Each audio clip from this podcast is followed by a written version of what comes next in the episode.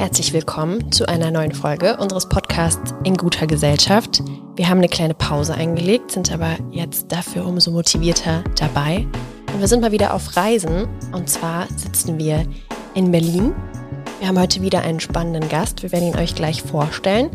Ähm, aber erstmal sage ich Hallo zu dir, Dennis. Schön, dass du da bist. Hallo Anna, schön, dass du mich mitgenommen hast. Wir sind heute hier in der Humboldt-Universität am Institut für Soziologie in Berlin. Und neben uns sitzt Steffen Mau. Steffen Mau ist Professor für Makrosoziologie an der Humboldt-Universität zu Berlin. Er studierte Soziologie und Politikwissenschaft an der Freien Universität Berlin und an der Uni University of Bristol. 2001 wurde er am Europäischen Hochschulinstitut Florenz promoviert. 2003 übernahm er zunächst eine Juniorprofessur und dann 2005 eine Professur für politische Soziologie und vergleichende Analyse von Gegenwartsgesellschaften an der Uni in Bremen. Und seit 2015 ist er Professor hier an der Humboldt-Universität. Gastprofessuren und Fellowships bei WissenschaftlerInnen sprechen wir da meistens ein bisschen ausführlicher drüber, führten ihn unter anderem nach Paris, nach London und nach Harvard. Er ist Mitglied unter anderem der Berlin-Brandenburgischen Akademie für Wissenschaften. Und was uns ihm natürlich nahe bringt und was uns mit ihm verbindet, ist, er wird 2023 den Schaderpreis ihn bekommen. Im Juni, wenn mich nicht alles täuscht, wird er in Darmstadt sein. Wir freuen uns, dass wir heute hier zusammen sitzen dürfen. Schönen guten Tag, Herr Mau.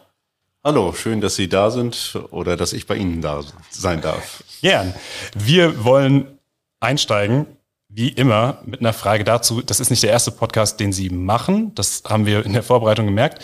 Hören Sie Podcasts regelmäßig? Ja, ich höre hin und wieder mal äh, Podcasts, äh, aber ich habe jetzt nicht so welche, die ich ständig abonniere und wo ich über die neuen äh, höre, aber äh, alles gesagt äh, habe ich öfter mal gehört, also dieser ewig lange Podcast äh, von der äh, Zeit. Und dann höre ich äh, so einen Podcast hin und wieder, der heißt Piratensender Powerplay, äh, wo so aktuelle politische Themen jede Woche besprochen werden, aber auch ein paar andere, die mir so mal über den Weg laufen. Hast du den schon mal gehört, Anna? Nee, noch nicht. Aber ich habe mich gerade gefragt, was denken Sie, wie lange würden Sie sitzen bei alles gesagt? Oh, keine Ahnung. Äh, manchmal hat es doch ganz schöne Längen, das äh, muss ich sagen, aber es gefällt mir trotzdem, weil es eine Intensität hat, die man sonst äh, kaum hat. Ist ja überhaupt das Tolle so am Podcast, dass man das auch so Open-End betreiben kann und äh, das Format eben auch zeitlich dehnbar ist. Äh, und von daher klar, wenn das Erschöpfungszustände dann nachher sind, äh, dann reden die Leute nochmal auf eine ganz andere Art und Weise, sind wir auch nicht mehr so kontrolliert. Ich fand das häufig sehr interessant, vor allen Dingen, wenn das eben nette und gute Gäste sind. Aber ich höre dann auch zum Teil von Leuten, die mich erstmal so ein Stück weit äh, auch gar nicht anziehen. Ne? Also wo man gar nicht sagen, will ich jetzt unbedingt mal hören, sondern Leute, die so ein bisschen jenseits äh, dessen liegen, was man äh, selber gut findet und dann kann man sich auch auf Überraschungen freuen. Das stimmt. Wo beziehen Sie Ihre Nachrichten her? Sind Sie ein Zeitungsleser? Ja, äh, leider noch auf gedrucktem Papier. Also ich lese sehr, sehr viel äh, Zeitung, aber natürlich auch ein paar äh, Online-Medien. Dann höre ich sehr viel Radio. Ist Ihnen eine Schlagzeile heute oder in den vergangenen Tagen irgendwie hängen geblieben? Es gibt irgendwas, was Sie gerade besonders beschäftigt oder ist das immer? Nee, ich habe letzte Woche habe ich meine Lieblingsschlagzeile wahrscheinlich für diesen Monat äh, gelesen und zwar hieß die Los Wochos in Los Deutschland. Äh, das war der Aufmacher des Feuilletons äh, bei der Süddeutschen Zeitung. Und äh, der Artikel war eine Art von, von Rezension oder Einordnung eines äh, neuen, ja, bisschen krawalligen Buches von Dirk Oschmann, einem Leipziger Literaturprofessor, äh, darüber, wie der Westen den Osten erfindet. Okay. Ja, vielleicht noch mal ganz kurz zur Biografie oder zum, zur kurzen ja, Vorstellung, die wir gemacht haben. Fühlen Sie sich damit richtig vorgestellt? Wie werden Sie denn grundsätzlich so vorgestellt oder denken Sie manchmal, eigentlich müsste man viel eher das erwähnen? Das sagt nie jemand. Ach, das ist, da habe ich jetzt nicht, da ist mir nicht ganz so wichtig. Also gut, ich man da so ein paar biografische Eckdaten. Ob man dadurch dargestellte, das ist natürlich irgendwie eine Art von Visitenkarte, die man mit sich umherschleppt und äh, wo dann diese Dinge äh, draufstehen. Aber natürlich weiß man, dass man eine Person ist, die eine Rolle und auch eine Position inne hat. Aber man hat natürlich auch noch viele andere äh, soziale Rollen. Und äh, ob das jetzt im Freundeskreis ist, im familiären Kontext oder in der eigenen Biografie, äh, die man da natürlich nicht mitreflektieren kann. Das kann man auch von Leuten, die von außen auf eine Biografie gucken, nicht erwarten. Also das Heißt, äh, es stört jetzt nicht, dass keiner sagt, dass sie Ukulele spielen, wenn sie das tun würden und dass es ihnen fehlt, dass man das hier mal sagen kann. Überhaupt nicht, überhaupt nicht. Ich bin auch nicht so kontrolliert mit meinem äh, öffentlichen Erscheinungsbild, dass ich irgendwie das Gefühl habe, äh, nur das dürfte gesagt werden und was anderes müsste jetzt irgendwie gar nicht auftauchen. Okay. Dann lass uns einsteigen, Anna, ein bisschen vielleicht erstmal in die, in die Biografie unseres Gastes, äh, wo er herkommt, was er gemacht hat oder wie er wahrscheinlich, und das ist unsere Annahme, dahin kam, wo er jetzt ist, aber er wird dann wahrscheinlich da, da selbst ähm, in Ruhe und ausführlich erzählen. Er ist aufgewachsen und sozialisiert in Rostock, in einer Siedlung dort, Lüttenklein, Name der Siedlung Plattenbau in Rostock, äh, dort gelebt bis äh, zum Fall der Mauer und dann nach Berlin gegangen zum Studium. Ähm, haben Sie eine ostdeutsche Identität noch?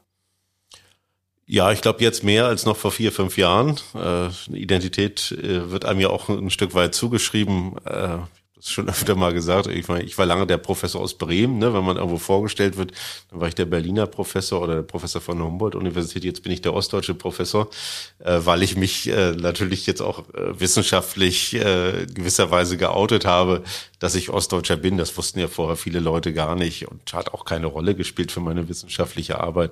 Aber da ich das jetzt selber auch zum Thema gemacht habe, muss ich damit natürlich leben, dass es diese Zuschreibung auch gibt. Aber es gibt natürlich kein Pendant dazu. Es gibt ja keinen westdeutschen Soziologieprofessor. Also das ist wirklich äh, eine, sich nicht ein nicht symmetrisches Verhältnis. Ne? Eine Sache, die wir über die wir im Vorfeld ein bisschen gesprochen haben, äh, die Namen, die in diesem Gebäude auch zugange sind, ihre KollegInnen. Ähm, ein bekannter Name davon ist, ist, ist Naika Fogutan, die mit ihrer These, dass Ostdeutsche denselben Heimatverlust ähm, und die daraus resultierenden vielleicht Verlustängste, die sie mit sich tragen, äh, aufweisen wie Migrantinnen. Wie reagieren Sie auf so eine These, wenn Sie das erste Mal hören? Wie äh, empfinden Sie das? Ist das was, womit Sie sich auch identifizieren können? Oder ist das, oder auch nach den Beobachtungen und den Forschungen zu dem Buch, das Sie veröffentlicht haben, was Sie bestätigen könnten? Ja, die These hat ja ein bisschen äh, noch einen weiteren Hintergrund bei äh, Naika Forotan und das ist sozusagen die Idee, dass es eigentlich eine potenzielle Allianz geben könnte zwischen sozusagen der migrantischen oder migrantisierten Bevölkerung und den Ostdeutschen, äh, wo Naika eben sagt, ja, gut, äh, was ist der Unterschied eigentlich? Äh, ja, Migranten verlassen ihr eigenes Land, die Ostdeutschen wurden von ihrem Land verlassen. Und da würde ich sagen, ja, das ist schon ein Unterschied, aber ähm, eine Ähnlichkeit, aber es gibt natürlich auch unglaublich viele Unterschiede nämlich dass Ostdeutsche in der Regel nicht als different oder anders gelesen werden, weil sie eben keine äußeren physiognomischen oder wie auch immer äh, Zeichen äh, herumtragen. Das heißt, äh, gut, wenn man jetzt Sächsisch spricht, dann ist das auch ein Identifikationsmerkmal, aber im Normalfall kann man nicht so ohne weiteres weder am Namen noch ähm, irgendwie an äußerlichen Zeichen erkennen, wer Ostdeutscher ist. Äh, und von daher ist auch die Form der Diskriminierung gegenüber Ostdeutschen natürlich, äh, das gibt es auch aber eben nicht äh, so stark eingeprägt, wie das gegenüber einer als fremd und zum Teil eben migrantisch gelesene Bevölkerung besteht. Äh, ich fand die These erstmal äh, originell, auch ein Stück weit irritierend. Ich äh, habe da bestimmte Vorbehalte, ob man sie wirklich so stark ausrollen sollte, wie das jetzt äh, gemacht worden ist. Aber äh, ich finde, sie hat auch äh, sozusagen so ein produktives Moment. Ne? Also eben gerade dadurch, dass sie eine ungewöhnliche Perspektive mal nach vorne bringt und irgendwie sagt, ja, guck mal, da gibt's doch eigentlich Dinge, die äh, irgendwie sehr ähnlich abgelaufen sind, äh, kann man vielleicht an einer bestimmten Randstellung von Ostdeutschen auch was erkennen, was durchaus auch typisch ist für die migrantische Bevölkerung. Ich bin ja Sozialstrukturforscher und da würde ich schon sagen, äh, es gibt auch Ähnlichkeiten dahingehend, dass die migrantische Bevölkerung in der Regel die Gesellschaft, in die sie einwandert, unterschichtet gibt natürlich auch Eliten und so Expat-Migration, aber ein Großteil der migrantischen Bevölkerung nimmt eben die unteren Ränge einer äh, äh, Gesellschaft ein, in die sie einwandert. Und das ist bei den Ostdeutschen so ähnlich gewesen. Ne? Also dass die Ostdeutschen eigentlich die Bundesrepublik West unterschichtet haben. Sowohl im Hinblick so auf den gesamten Sozialstatus, aber auch wenn man Migrationsmuster sich anschaut und die Arbeitsmachtposition, die Ostdeutsche dann im Westen eingenommen hat, dann im Prinzip die unteren Ränge der betrieblichen Hierarchien haben die aufgefüllt und da auch für eine ganze Menge Wirtschaftswachstum gesorgt. Vielleicht, weil Sie jetzt gerade schon so ein bisschen diese analytische Perspektive eingenommen haben. Wir haben ein bisschen was gelesen, auch über Ihr Buch. Und es schreibt zum Beispiel der Deutschlandfunk, besonders wohltuend, wenn es persönlich wird, verschlägt es dem Makrosoziologen Steffen Mau die Soziologensprache. Da haben wir uns gefragt, was ist denn die Soziologensprache und wann sind Sie im Buch ein bisschen davon abgerückt? Ja, äh, natürlich, äh, es gibt so, eine, so ein Image des soziologischen Jargons, ne? so ein bisschen äh, äh relativ banale Dinge sehr angestrengt und sehr fachlich eben aus, äh, auszudrücken. Äh, ich würde jetzt für mich mal in Anspruch nehmen, dass ich doch äh, immer oder relativ selten mit dem Rücken zum Publikum schreibe. Also ich versuche immer so zu schreiben, dass das eigentlich auch für breitere Leserschaften äh, zugänglich ist. Und ich möchte im Prinzip jetzt auch nicht ähm, so ein alchemistisches Verständnis von Soziologie nach vorne bringen, sondern eher sagen, ja, okay, das ist eigentlich eine Wissenschaft, äh, die natürlich ein Stück weit auch äh, einen Gegenstand befremden muss. Ne? Also die kann natürlich jetzt nicht nur ein Alltagswissen aufgehen, sondern sie muss auch mit wissenschaftlichen Werkzeugen, Begrifflichkeiten, Analyseinstrumenten versuchen, Dinge zu sezieren und äh, vielleicht auch ähm, Perspektiven äh, zu eröffnen. Aber zugleich sollte sie sich auch nicht abschotten gegenüber sozusagen öffentlichen Kommunikation. Denn viele Dinge, die zum Teil in soziologischen Fachzeitschriften oder auch äh, Büchern drinsteht, äh, haben schon irgendwie eine Art von Abgehobenheit, äh, die ich selber auch gar nicht so attraktiv finde, ne? wo ich dann sage, okay, äh, das kann man auch alles viel, viel einfacher ausdrücken äh, und äh, also ich könnte wirklich jetzt auch viel zitieren von, von Leuten, wo ich irgendwie sage, ja, das ist dann so ausgedrückt. Und wenn man das ein bisschen weiter runterkocht, dann ist es so schon fast sozusagen an, äh, ja, so an der Grenze zur totalen Banalität aber es klingt eben noch, äh, noch sehr, sehr anspruchsvoll, äh, ohne dass da wahnsinnig viel dahinter steckt. Und äh, ich glaube, wenn man interessante Forschung macht, dann äh, ist man vielleicht nicht unbedingt darauf angewiesen, solche, äh, solche ja, begrifflichen oder rhetorischen Klimmzüge zu machen, um sich dann irgendwie was zu beweisen. Bestimmt, ja. Die fünf Markwörter. Das eine Sache, ich möchte nochmal zurück, weil ich das unterschlagen hatte äh, bei Ihrer Biografie, und zwar noch vor dem Studium. Sie haben eine Lehre gemacht noch vor dem Studium ähm, als Elektronikfachkraft in Rostock. Und wir hatten, Anna und ich hatten darüber gesprochen, empfinden Sie es im Nachhinein als hilfreich, vor dem Studium der Soziologie vor allem, äh, schon eine Erfahrung gemacht zu haben, mit verschiedenen Sozialmilieus bei einer Lehre in Kontakt zu kommen, verschiedene Ängste, Nöte, Lebenslagen kennenzulernen und dann erst in ein Studium zu gehen? Ist das was, auf was Sie zurückblicken und vielleicht sagen, hm, das äh, hilft so ein bisschen, dass man verschiedenen Habitus auch schon mal wahrnimmt und jetzt nicht den, den man vielleicht in der Akademie, Wissenschaftswelt ähm, immer wieder wahrnimmt? Ja, ich bin natürlich nicht immer nur sozusagen in dem akademischen Biotop unterwegs gewesen und das ist schon, äh, empfinde ich schon als Bereicherung. Äh, ich empfinde letztendlich auch äh, das Aufwachsen in, oder das Leben in zwei Systemen als Bereicherung, ne? also und zwar zwei antipodischen Systemen, jetzt nicht irgendwie von Deutschland nach Frankreich gegangen, sondern wirklich in einem ja, diktatorischen, staatssozialistischen äh, äh, Gesellschaftsgebilde und äh, in äh, ja, der freiheitlich-demokratischen Grundordnung und äh, hatte natürlich das große Glück, dass das biografisch sich zu einem Zeitpunkt verändert hat, wo ich eben auch nochmal von vorne letzten Endes beginnen konnte und wo ich vielleicht auch nicht so starke Narben einer DDR-Sozialisation hatte. Aber das, äh, also ich denke, auch als Soziologe oder sowas habe ich immer so ein bisschen ein Stück weit auch eine Perspektive eines Randseiters.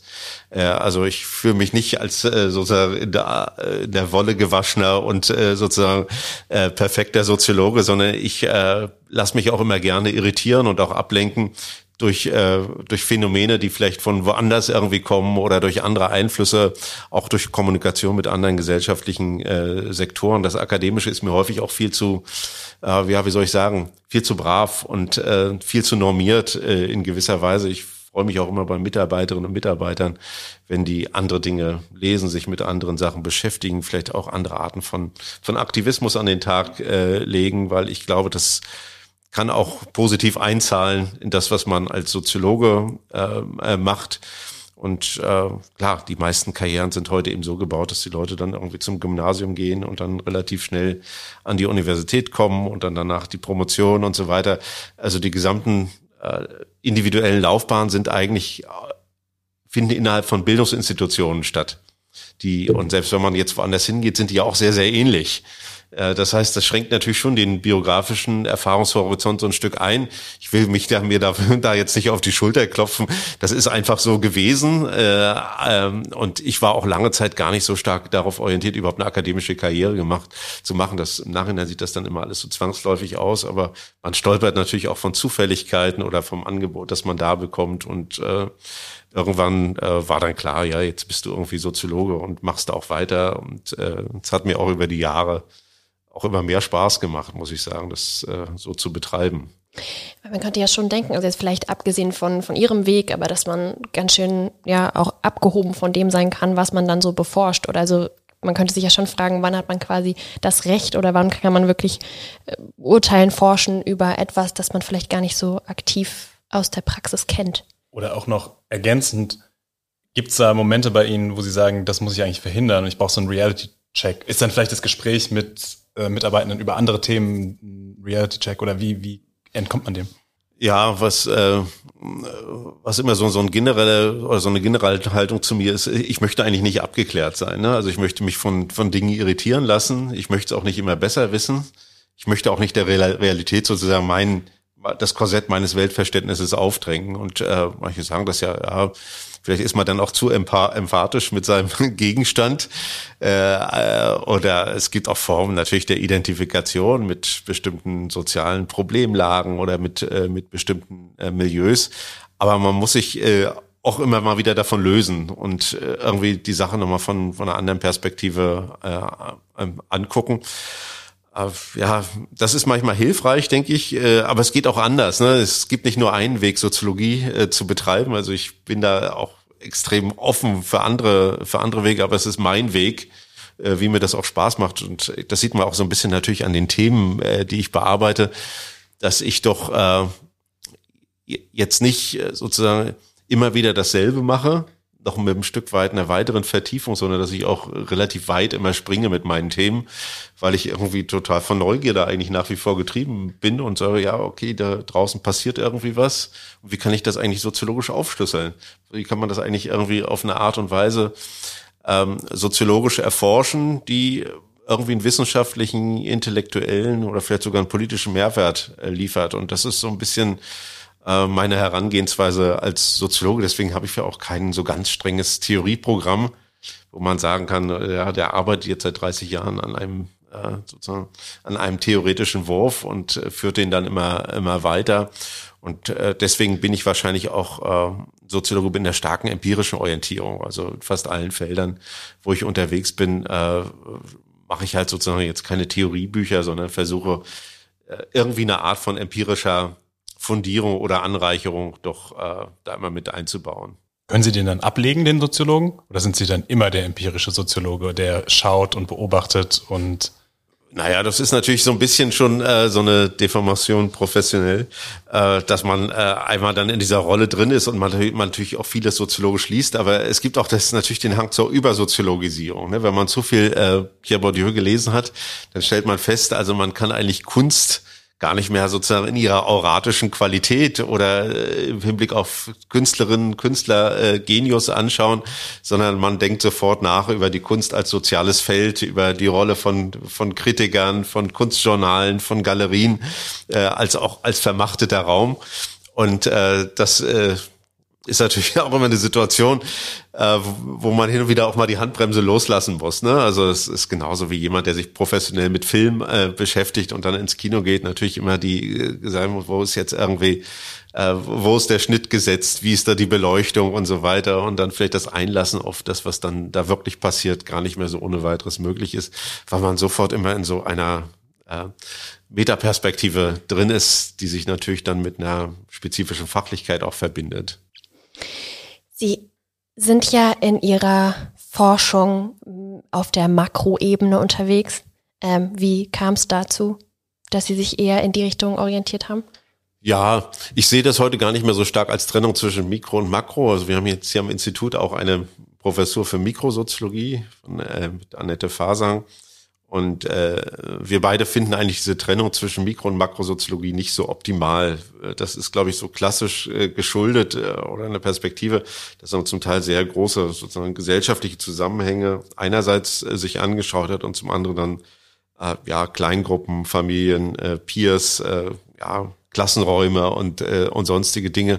Aber die, die wirklich gute Forschung heutzutage ist ja eine Mehrebenenforschung. Ne? Also dass man gar nicht mehr das eine vom anderen äh, abtrennt. Wenn ich jetzt zum Beispiel Fragen von politischen Orientierungen oder äh, gesellschaftspolitischen Präferenzen angucke, dann äh, natürlich nie ohne Bezug zu irgendeiner Meso- oder auch Makroebene, zum Beispiel wenn man Gesellschaft vergleicht, genauso wenn man sich mit familialem äh, oder demografischem Verhalten äh, beschäftigt, dann wird man kaum was erklären können, wenn man nicht auch den Kontext der der Sozialpolitik, äh, der öffentlichen Infrastruktur, äh, des Arbeitsmarktes und so weiter mit anschaut. Von daher gehören eigentlich Mikro und Makro äh, zusammen, aber klassischerweise wird Makro immer verstanden so als äh, als Ungleichheitsforschung, äh, Gesellschaftsvergleich und letzten Endes ist es das im weitesten Sinne, was ich auch betreibe.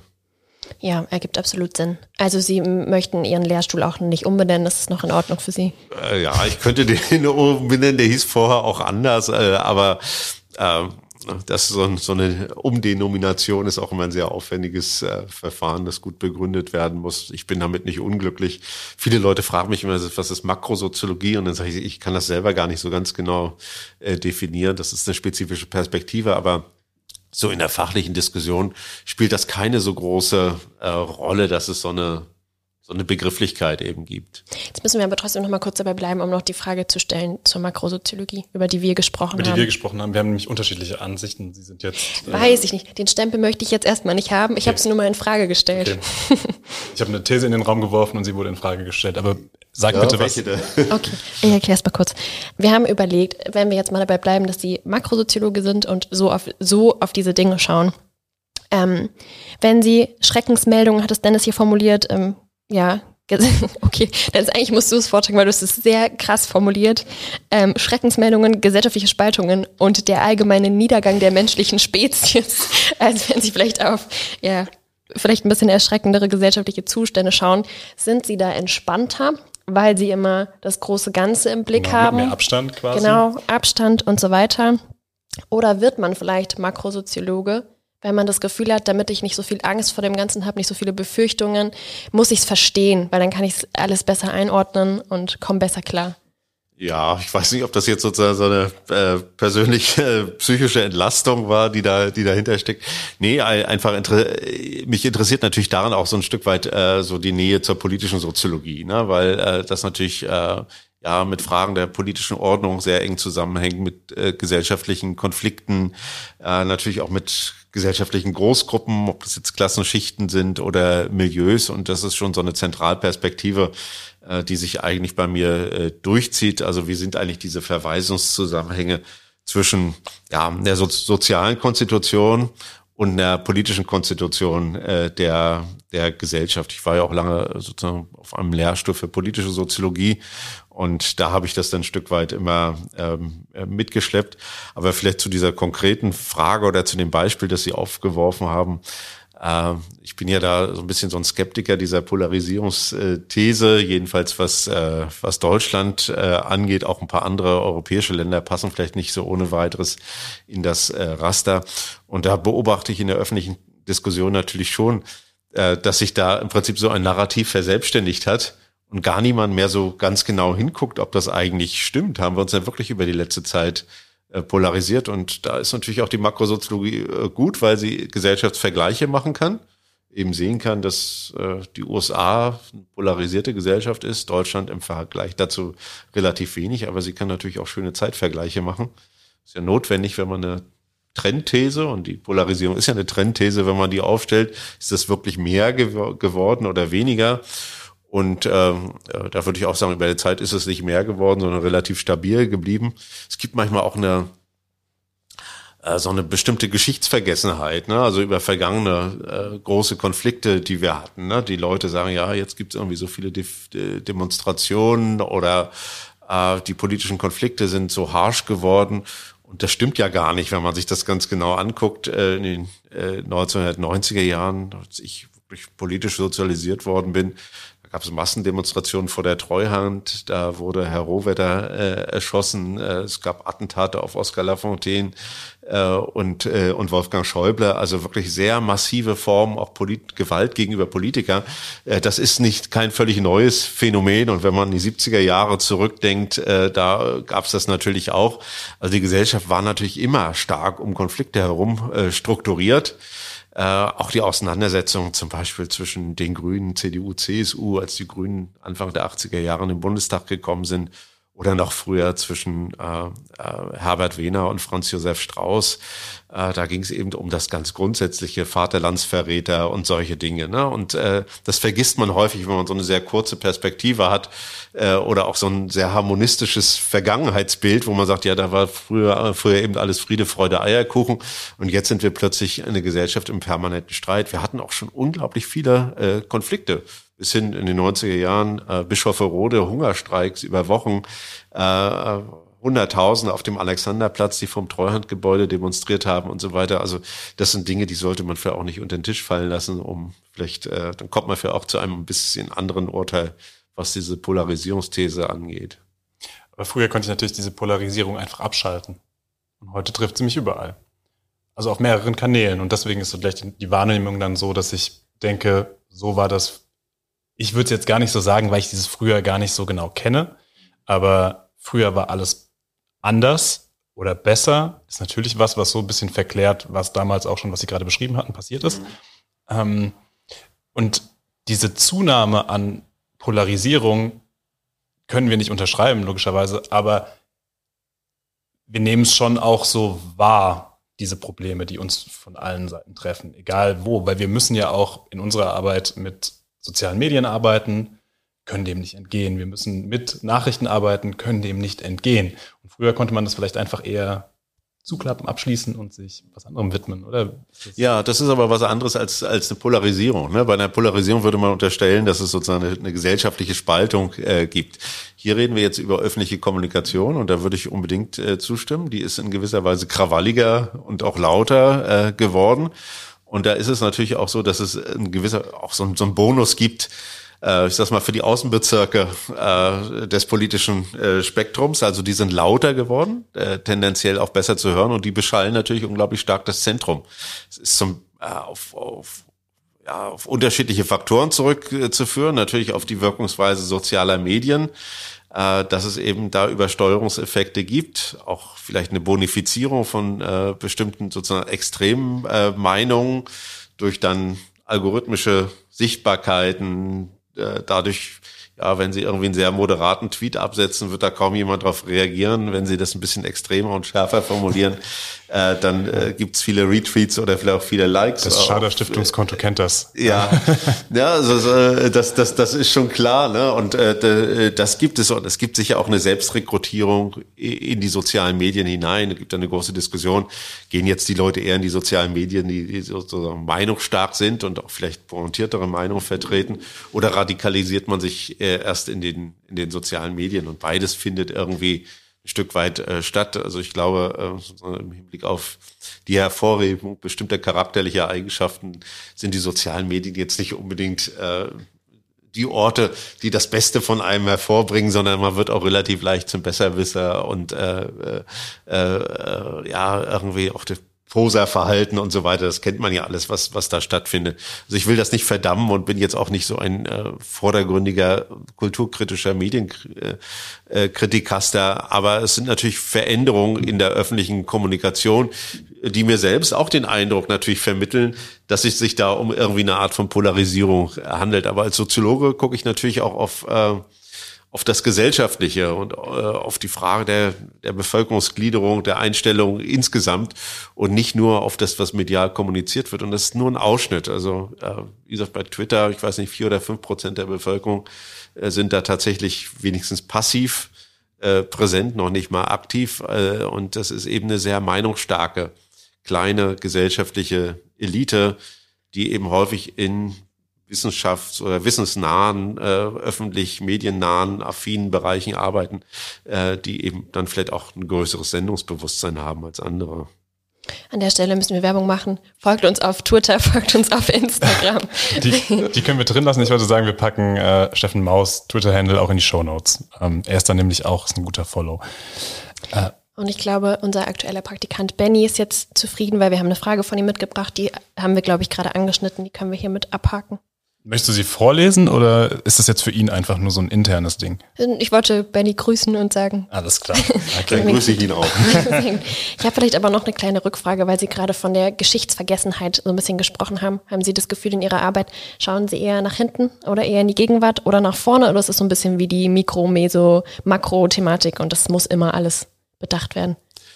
Ja, ich bin schon ein bisschen präsentistisch, ne, also äh, gegenwartsbezogen, äh, aber jetzt äh, mein Buch äh, zu Ostdeutschland, zu Lütten Klein, das ist ein Buch, das die letzten 50 Jahre äh, einen sozialen Wandel letzten Endes beschreibt und äh, auch, äh, auch andere Sachen, die habe ich mit einer stärker, stärker historischen Perspektive gemacht, aber wenn man empirisch arbeitet, hat man natürlich immer so ein bisschen das Problem, äh, dass äh, die Möglichkeiten des Zurückgreifens auf Vergangenes äh, extrem beschränkt sind ne? und äh, man dann zum Teil also wenn man qualitativ arbeitet, ist das noch viel, viel schwieriger, dass man eigentlich gar nicht so richtig Wandlungsprozesse über die Zeit darstellen kann, sondern stark auf den Querschnitt geht. Jetzt haben wir mehr längsschnittliche äh, Daten oder auch Zeitvergleiche, die möglich sind, aber selbst das nur mit häufig sehr eingeschränkten äh, Möglichkeiten.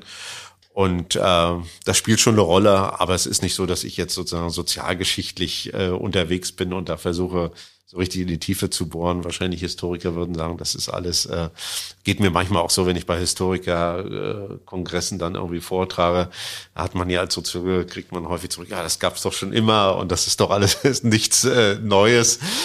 Äh, äh, und äh, manchmal haben sie natürlich auch auch recht, ne? Auch Prozesse der Globalisierung, wenn ich das mal äh, vielleicht kurz sagen darf, ne? Da sagen wir natürlich, ja, das ist jetzt irgendwie Globalisierung mega Phänomen und das muss man sich genau angucken, aber Natürlich gab es auch zwischen 1870 ähm, und 1915 äh, einen enormen Globalisierungsschub äh, mit großen Ähnlichkeiten zu unserer gegenwärtigen äh, Globalisierung im Hinblick zum Beispiel auf Migration.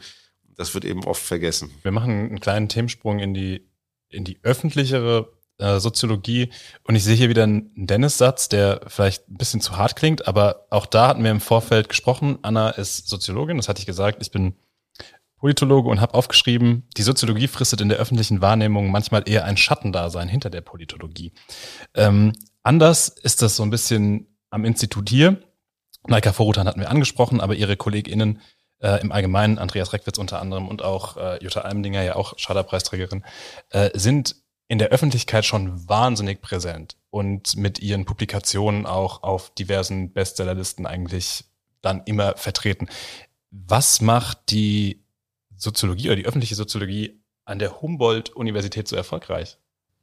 Das kann ich auch nicht so genau sagen. Wir sind ja alles Individuen äh, mit ihren eigenen äh, Themen und es ist auch nicht so, dass wir jetzt irgendwie äh, ununterbrochen uns unterhaken und äh, nur zusammenarbeiten.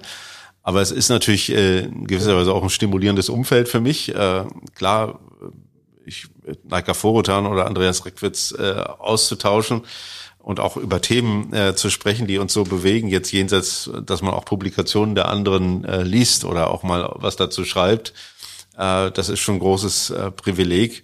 Äh, aber äh, natürlich ist, ist es auch ein Berliner Umfeld. Ne? Also die Möglichkeiten, hier im Berliner Raum zu kooperieren, überhaupt an einem äh, intellektuellen Leben teilzunehmen, die sind natürlich äh, viel, viel besser, als ich das jetzt in Bremen zum Beispiel kennengelernt habe, weil es eine deutlich kleinere äh, Stadt ist und hier gibt es einfach auch viel Gelegenheiten, so das nebenbei, ne? so im Alltagsgeschäft, äh, sich mit Leuten zum Mittag äh, zu verabreden. Das müssen ja jetzt nicht nur Soziologen sein, sondern es können auch Leute aus der, äh, aus der Sie reden auch mit anderen. Ja, aus, der, aus den Rechtswissenschaften oder aus der Ethnologie oder aus anderen äh, Fächern äh, sein. Und ähm, da ist natürlich sozusagen das ist ein sehr, sehr, äh, eine sehr, sehr reiche intellektuelle Landschaft hier in Berlin. Und ich glaube, man hat auch eine bestimmte Sichtbarkeit schon allein dadurch, dass man äh, sozusagen hier vor Ort ist für äh, Akteure aus den Medien. Ne? Also äh, ich merke ja selber, wie viele Anfragen ich bekomme, äh, wo ich auch das Allermeiste gar nicht bedienen kann und auch nicht äh, möchte, äh, weil die eben wissen, ja, hier sitzt, der sitzt jetzt hier, das ist äh, sehr, sehr dicht am äh, ARD Hauptstadtstudio, da muss der nur 200 Meter laufen oder 300 Meter. Es ist natürlich was anderes, als jemand anzusprechen, der in Wiesbaden oder in Flensburg äh, sitzt, weil der Aufwand viel, viel höher ist. Und dadurch kommt man so ein bisschen, hat man äh, so ein bisschen so ein, so ein, so ein Standortvorteil. Äh, äh, ja, den man, und das heißt natürlich auch, dass, äh, klar, wenn jetzt viele interessante Leute da sind oder wenn man schon interessante Sachen publizierte, dass Leute auch vielleicht ein Stück weit genauer hingucken und sagen, okay, da kommt jetzt irgendwie ein neues Buch. Äh, das äh, läuft jetzt nicht unter ferner Liefen, sondern das nehmen wir mal zur Hand und schauen, was da so drin steht. Okay. Ja, wir haben es gerade schon, ich weiß nicht, haben wir es schon angesprochen? Ich sage es nochmal, eher neues Buch gar nicht mehr so neu, heißt Sortiermaschinen und beschäftigt sich mit der Neuerfindung von Grenzen im 21. Jahrhundert. Was hat Sie denn dazu gebracht, sich mit Grenzen auseinanderzusetzen? Sie haben schon gesagt, Sie befassen sich mit unterschiedlichen Themen, die kommen irgendwie so auf Sie zu. Wie ist das Thema gekommen? Ja, das ist natürlich für mich das Ungleichheitsthema per se, weil es eben so etwas gibt wie eine Spermienlotterie äh, äh, oder eine Staatsbürgerschaftslotterie. Also da, wo wir geboren sind, das bestimmt eben äh, zum großen Teil die Lebenschancen, die wir genießen können. Und äh, deswegen habe ich immer gedacht, ja, okay, äh, die Grenze ist eigentlich ein Ungleichheitsgenerator. Und äh, biografisch hat die Grenze für mich natürlich auch eine große Rolle gespielt, äh, weil der Fall der Berliner Mauer äh, oder überhaupt den, der Wegfall der Blockgrenzen natürlich für mich auch so ein biografischer Schnitt äh, gewesen ist. Ich bin ja 21 gewesen, als die Mauer äh, fiel.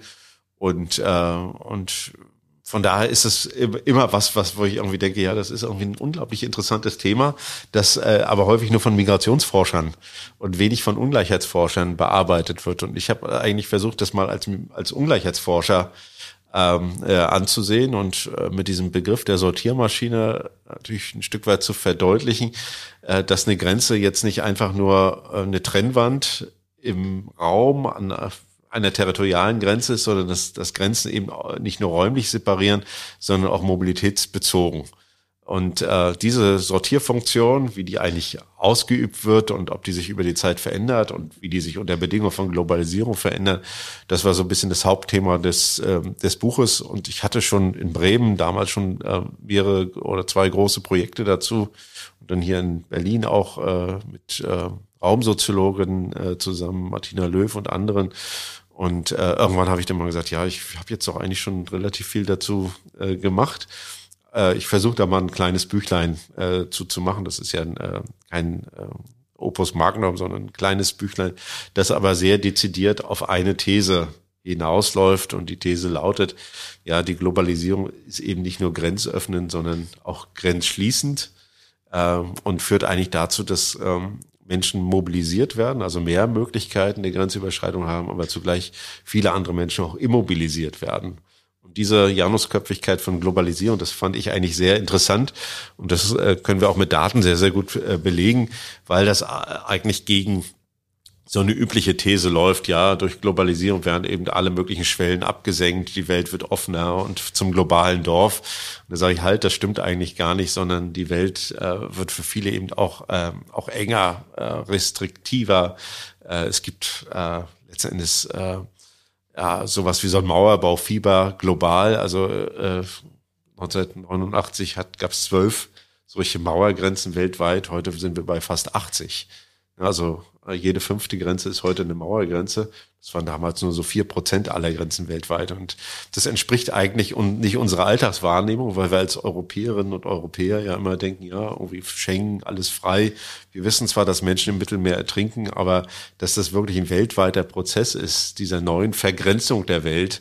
Und dass, die gleich, dass dieser Prozess gleichzeitig zu, zu diesem klassischen Öffnungsglobalisierungsprozess abläuft, äh, das war im Prinzip die Hauptthese dieses Buches, die ich da versucht habe, mal anhand von äh, veränderten Formen oder veränderten Operationsweisen der Grenze durchzubuchstabieren.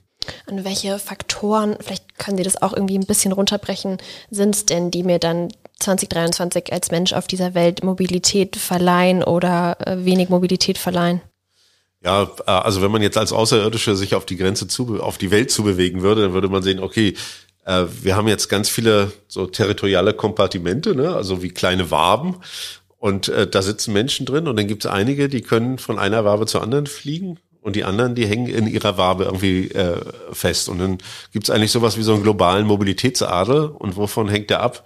Ja, vor allen Dingen vom ökonomischen Wohlstand äh, des äh, Landes, dessen Pass man innehat. Äh, politische Faktoren, also ob man in der Demokratie lebt oder in der, in der Diktatur, spielen auch eine Rolle, aber ist deutlich untergeordnet.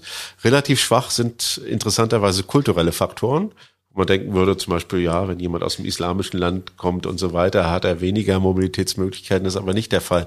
Die meisten der wirklich harten Grenzen weltweit sind äh, Wohlstandsgrenzen, also da, wo es große Wohlstandsgefälle gibt. Auch wenn man zum Beispiel fragt, ja, mit welchem Pass kann ich eigentlich visumfrei in viele Länder reisen? So ein Indikator Power of Passports. Und da weiß man, ja, je reicher das Land, desto stärker sozusagen auch die Macht des, äh, des Passes. Und ganz unten sitzen dann irgendwie Länder wie äh, ja, Niger, Pakistan, Afghanistan, äh, äh, die eben sehr, sehr eingeschränkte Mobilitätsmöglichkeiten haben und auch sehr viel für die Visa bezahlen müssen, die sie dann irgendwie beantragen, haben auch hohe, hohe Ablehnungsquoten, wenn sie das überhaupt machen. Das heißt, äh, äh, diese Menschen sitzen eigentlich in ihren Ländern und können kaum mobil sein. Das sieht man eben seit den Ende der 60er Jahren zum Beispiel. Da war es viel, viel einfacher, visumfrei nach Europa zu reisen für Menschen aus afrikanischen Ländern. Das hat über die Zeit abgenommen. Also für die sind die Mobilitätsbedingungen heute einfach schlechter als vor 40, 50 Jahren.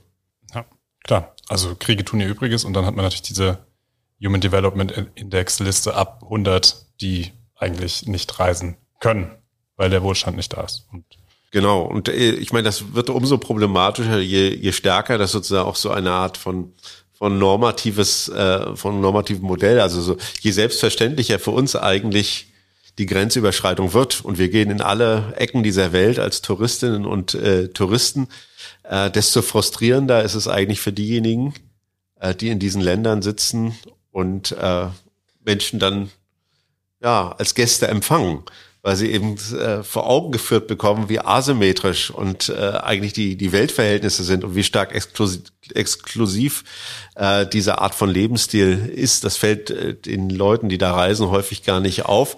Aber das gibt es in Auseinandersetzungen äh, mit äh, afrikanischen Ländern ganz, ganz häufig. Das ist ja, was wollt ihr denn eigentlich? Äh, wir haben überhaupt keine Möglichkeit, überhaupt nach Europa zu kommen, weil jeder, jede Person im Prinzip von vornherein als potenzieller, irregulärer Migrant oder Migrantin angesehen wird. Das heißt, die Verknüpfung der Migrationsfrage mit der Mobilitätsfrage, äh, die führt eben dazu, dass es so starke Explosionen gibt. Ja, ja, wahnsinnig spannend. Da könnten wir noch. Total spannend, ja. Vielleicht müssen wir an der Stelle lieber Werbung dafür machen, das Buch sich zuzulegen und zu kaufen. Mhm. Ich finde es so spannend, weil, lesen, also, um das nochmal, eine Sache dann doch noch dazu. Und dass wir dann als die Privilegierten, die aber dieses Reisen wirklich in Anspruch nehmen können, das noch irgendwie untermalen oder unterfüttern mit der Erzählung, dass wir ja auch vor Ort für kulturellen Austausch sorgen und dass sich die lokalen ähm, BewohnerInnen ja auch drauf freuen, dass wir kommen und uns austauschen können. Also dass wir das noch so ein bisschen mitgeben, um uns so ein Wohlfühlelement oder was ich noch ergänzen würde, ich habe das Gefühl, es herrscht auch so ein Narrativ vor. Wer viel gereist ist, viel gesehen hat, viel, ne, der ist ein besserer Mensch, so ein bisschen, ne? Also. Steht in jedem Lebenslauf als genau. Hobby und genau. Also. Ja, das ist immer so ein Add-on, ne? Oder es gab auch mal dieses Programm, ich weiß nicht, ob es das noch gibt, Weltwärts. Ne? Ja, also, dass man ja. gesagt, ja, wenn man eine Weltanschauung haben möchte, muss man eben auch die Welt anschauen.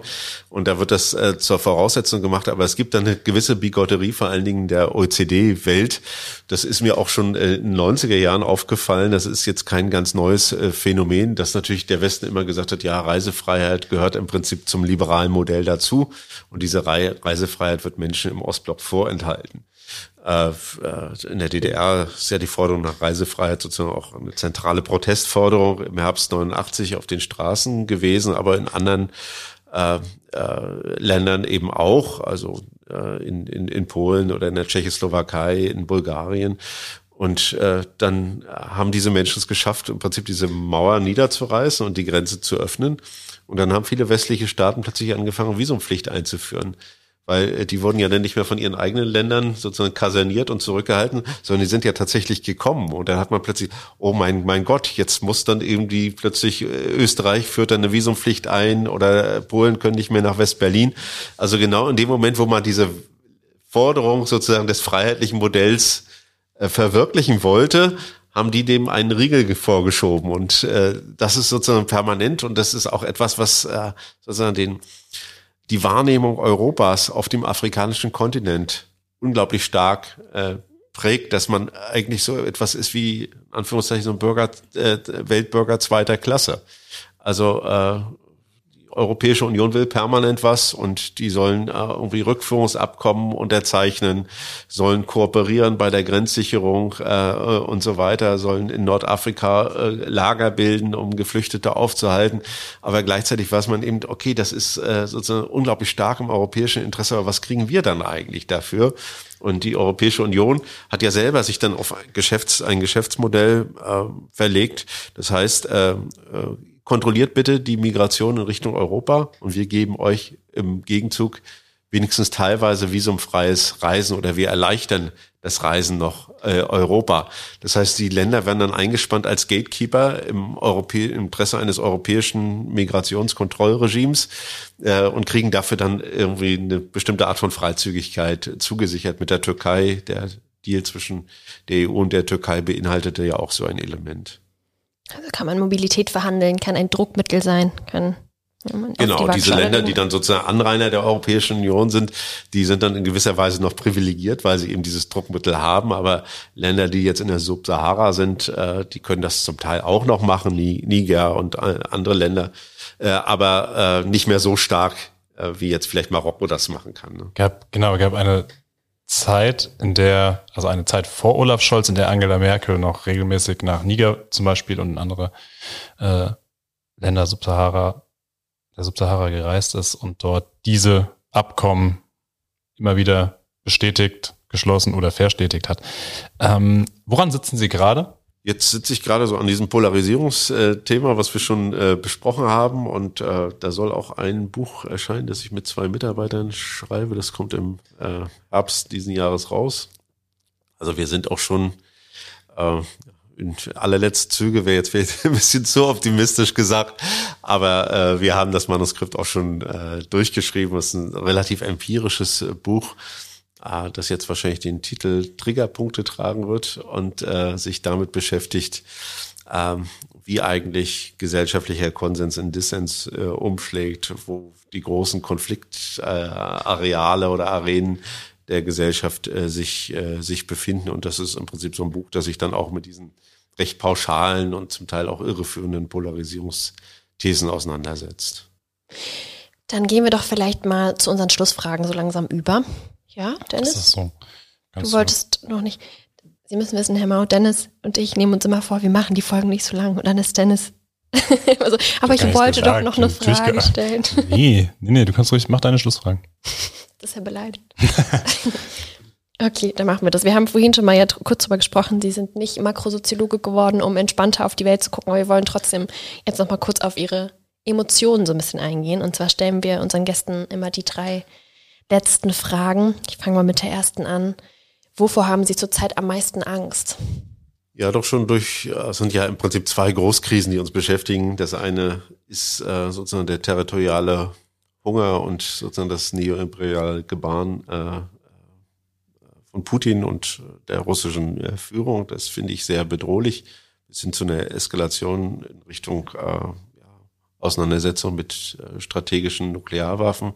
Das andere ist natürlich die Klimakrise, äh, die äh, bei all dem, was man so auch an Neuigkeiten äh, mitbekommt über Extremwetterereignisse, ungewöhnliche Entwicklungen, ob das in den Meeren ist oder Dürre, auch Winterdürre jetzt ein neues Thema.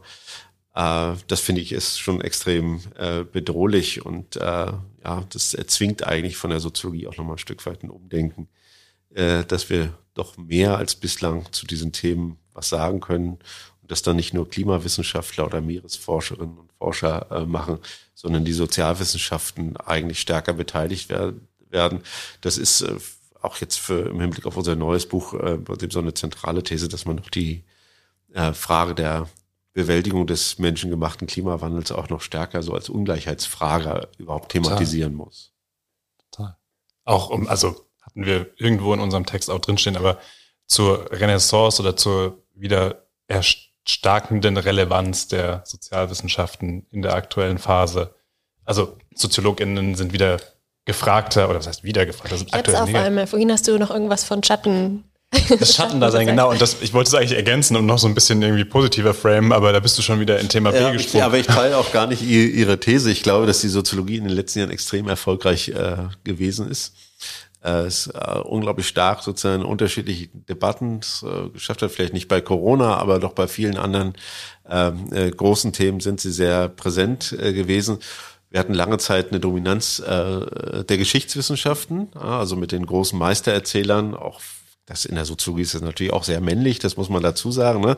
aber ähm, äh, dass das äh, so eine große äh, Rolle gespielt hat, also wie überhaupt dann irgendwie Geschichtsdeutung äh, und auch Geschichtspolitik gemacht wird. Äh, wir hatten politikwissenschaftlich immer interessante äh, Beiträge, aber ich glaube, in den letzten Jahren hat die Soziologie auch vor dem Hintergrund von Großkrisen, angefangen von der äh, Euro- und äh, Weltfinanzkrise äh, über die Migrationsfrage äh, äh, bis hin eben zu, äh, zu Diskussionen um den äh, Russland-Ukraine-Krieg äh, doch immer wieder interessante Beiträge äh, geleistet, äh, die jetzt vielleicht nicht sozusagen das aktu aktuelle Phänomen so stark aufklären, aber doch ähm, größere, sozusagen einen größeren Interpret Interpretationshorizont aufspannen. Und das finde ich schon, äh, schon sehr, sehr äh, interessant. Und äh, ich glaube, das tut dem Fach auch gut, dass wir doch stärker irgendwie in die Mitte reinkommen. Soll ich mit der nächsten Frage noch weiter? Ja, bitte, ich nehme die positive dann.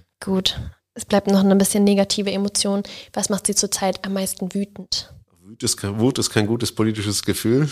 Äh, ich, äh, Sie hatten mir ja vorhin gesagt, ob ich so ein bisschen gelassener wäre. Ja, ich versuche eigentlich schon irgendwie eine Art von, von Gelassenheit, aber nicht Abgeklärtheit an den Tag äh, zu legen und nicht über jedes Stöckchen äh, zu springen. Also ich habe gar nicht so viel ähm, äh, sozusagen Wut, äh, Wutanlässe.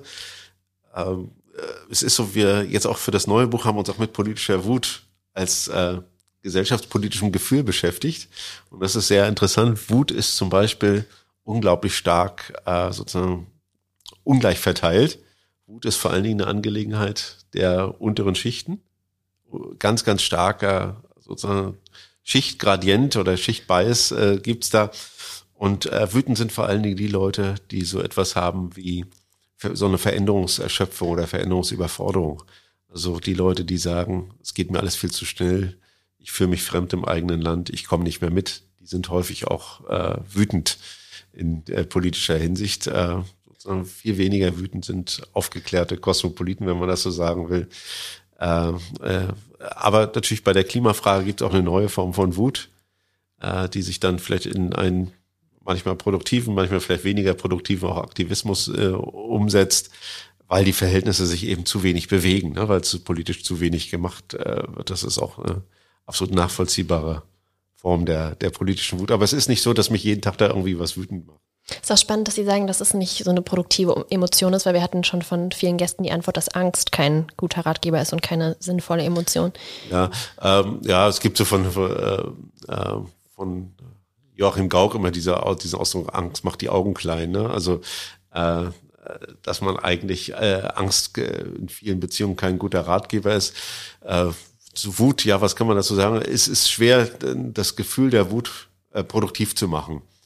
Äh, und äh, Wut ist auch leicht politisch kapitalisierbar. Ne? Letzten Endes äh, sozusagen die, der Populismus beruht äh, auf nichts anderem als auf einer Wutkultur, wo irgendwie Ressentiment und Verbitterung und äh, irgendwie so ein eckenstehendes Nörglertum letzten Endes umgemünzt wird in eine politische Manövriermasse.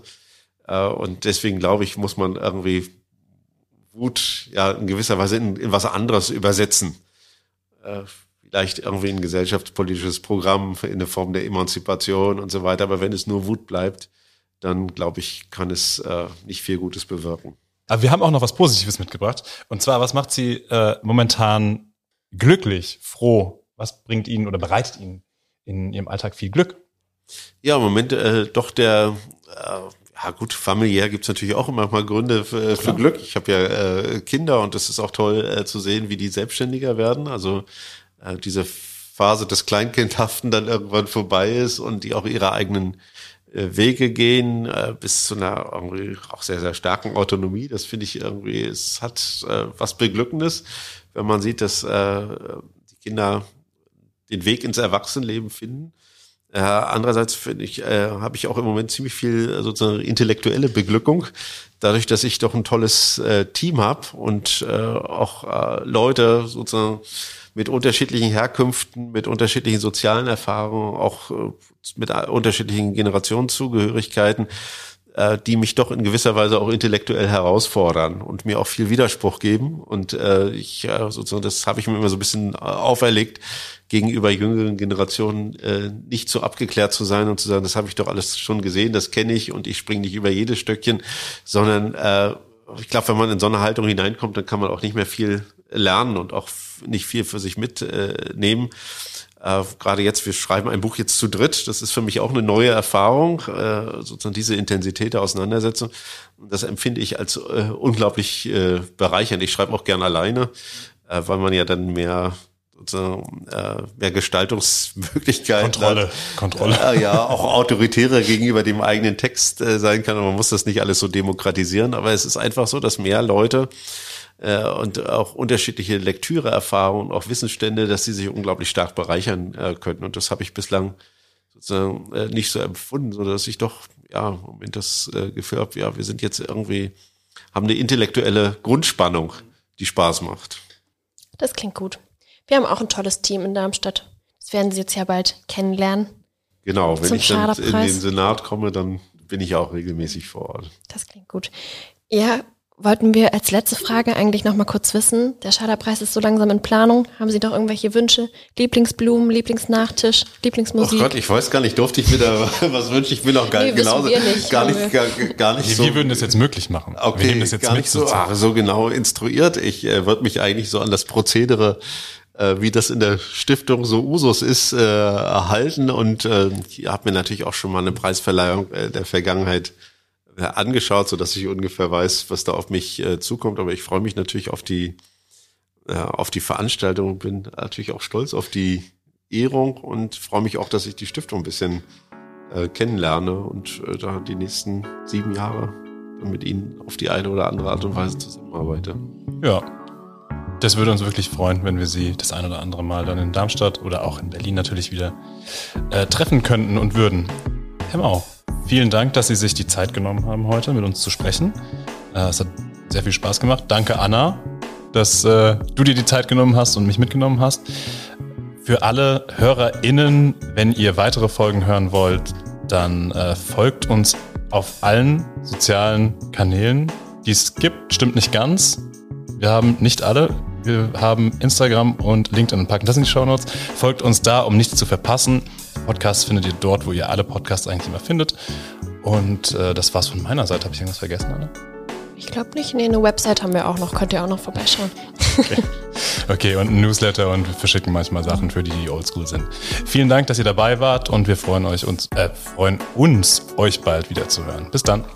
Tschüss. Tschüss.